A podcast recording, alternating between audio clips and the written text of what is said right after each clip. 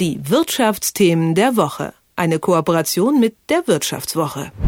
Seien wir mal ganz ehrlich, als wir vor einem guten Monat die Brenner gesehen haben, wie sich da um ein paar Liter Benzin teilweise sogar geprügelt wurde, da war doch hier und da schon ein bisschen Schadenfreude zu spüren, so nach dem Motto, ja, die wollten den Brexit und da haben sie sich die Folgen jetzt auch irgendwie verdient. Aber zu schadenfroh sollten wir nicht sein, denn klar, in Großbritannien, da ist das Problem nochmal auf eine andere Art hausgemacht gewesen, aber auch in Deutschland und eigentlich fast überall auf der Welt kommt es aktuell zu Engpässen. Warum das so ist und was für Folgen das Ganze noch haben könnte, darüber spreche ich jetzt mit Jacqueline Göbel von der Wirtschaftswoche. Jacqueline, schönen guten Morgen. Guten Morgen. Jacqueline, mal als allererstes, in Großbritannien war ja nicht unbedingt der Sprit das Problem, sondern dass sie einfach nicht genügend Lkw-Fahrerinnen und Fahrer hatten, die ihn zu den Tankstellen gebracht haben. Aber es gibt ja weltweit auch gerade wirklich einige Engpässe, bei denen wirklich die Rohstoffe oder die Produkte Mangelware sind. Bei was ist das denn gerade schon so am ehesten spürbar? Ja, also wie du gerade schon gesagt hast, natürlich ist es in Deutschland auf keinen Fall so schlimm wie in Großbritannien. Ähm, auch hier haben die Händler durchaus, sag ich mal, Lücken in den Regalen, aber die können sie noch ganz gut kaschieren. Aber es sind tatsächlich bestimmte Produkte, Produktgruppen, da merkt man jetzt einfach, okay, die werden knapp oder die haben wahnsinnig lange Lieferzeiten, die muss man teilweise Monate im Voraus bestellen. Also was weiß ich, auf Fahrräder muss man gerade teilweise Monate warten. Äh, Autos sind wegen dem Chipmangel Mangel, äh, knapp. Dann natürlich auch andere Elektrogeräte, Spielekonsolen, äh, Smartphones, da wird es teilweise schwierig. Und ähm, ja, selbst Ikea hat jetzt Probleme, das Billigregal zu liefern. Also das sind schon äh, Produkte, die eigentlich jeder kennt und vielleicht auch zu Weihnachten haben möchte. Ja, ein Beispiel, woran ich es gemerkt habe, sind analoge Kameras beziehungsweise die analogen Filme dazu, denn die konnten früher ja einfach problemlos im Maxipack gekauft werden und jetzt können wir froh sein, wenn überhaupt noch mal irgendwo einer rumliegt. Aber woher kommen denn diese Engpässe? Ist einfach immer Corona an allem schuld?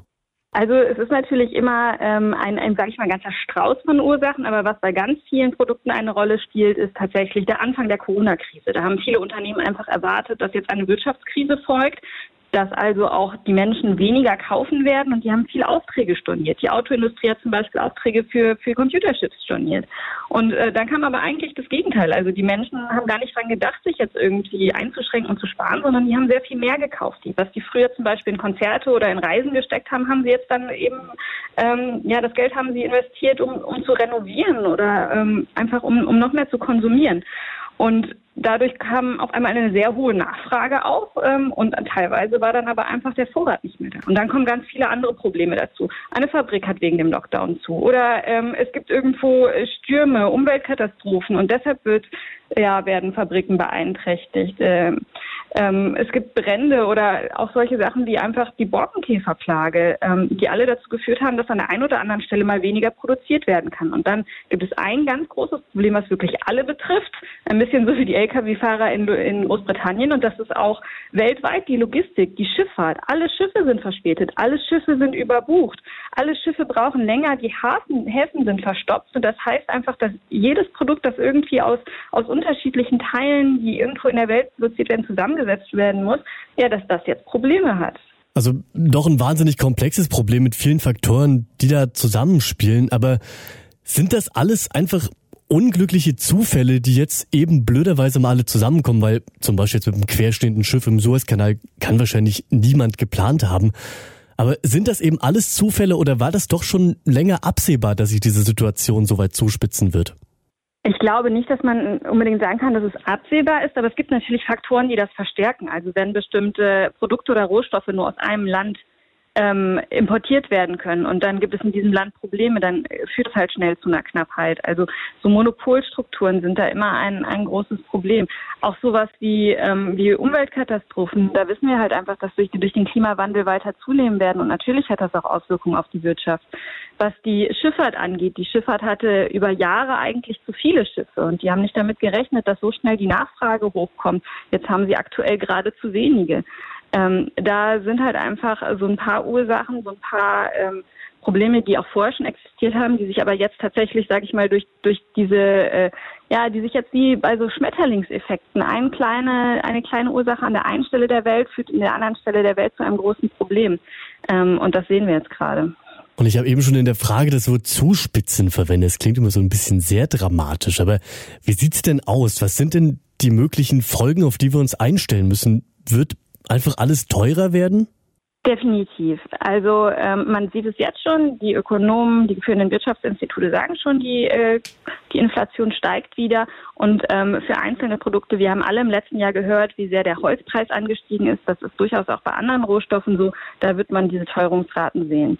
Ähm, zum Beispiel ganz viele ähm, Hersteller, die ihre Produkte im Handel verkaufen, auch sowas wie Spielehersteller oder, oder ähm, Unternehmen, die Accessoires machen, ähm, die erhö erhöhen ihre Preise oft erst zum Anfang des Jahres. Das heißt also, es könnte jetzt tatsächlich ähm, mit dem Jahreswechsel nochmal für viele Produkte teurer werden. Dann habe ich noch eine Frage zum Abschluss und ich hoffe, dass du sie mir jetzt mit einem ausgefeilten Masterplan beantworten kannst, aber befürchte leider, dass das nicht ganz so einfach sein wird.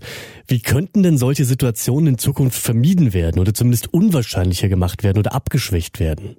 Ja, das ist wahnsinnig schwierig. Also viele Unternehmen beantworten die Frage jetzt damit, dass sie vielleicht doch ähm, mehr Ersatzteile zum Beispiel auch bevorraten müssen, damit, wenn was ausfällt, sie dann auf ihren eigenen Vorrat zurückgreifen können oder dass sie Produktion zurück ähm, äh, auf den Kontinent holen, lieber in Europa produzieren, halt als als in Asien, wo dann vielleicht irgendwie äh, ja auf dem Weg auch einfach Probleme auftauchen können.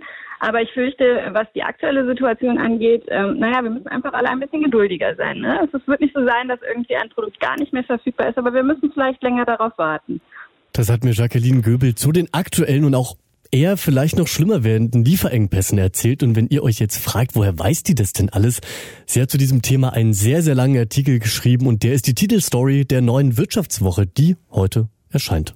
Ja, damit haben wir alles gesagt, Jacqueline. Ich danke dir. Vielen lieben Dank. Die Wirtschaftsthemen der Woche. Eine Kooperation mit der Wirtschaftswoche.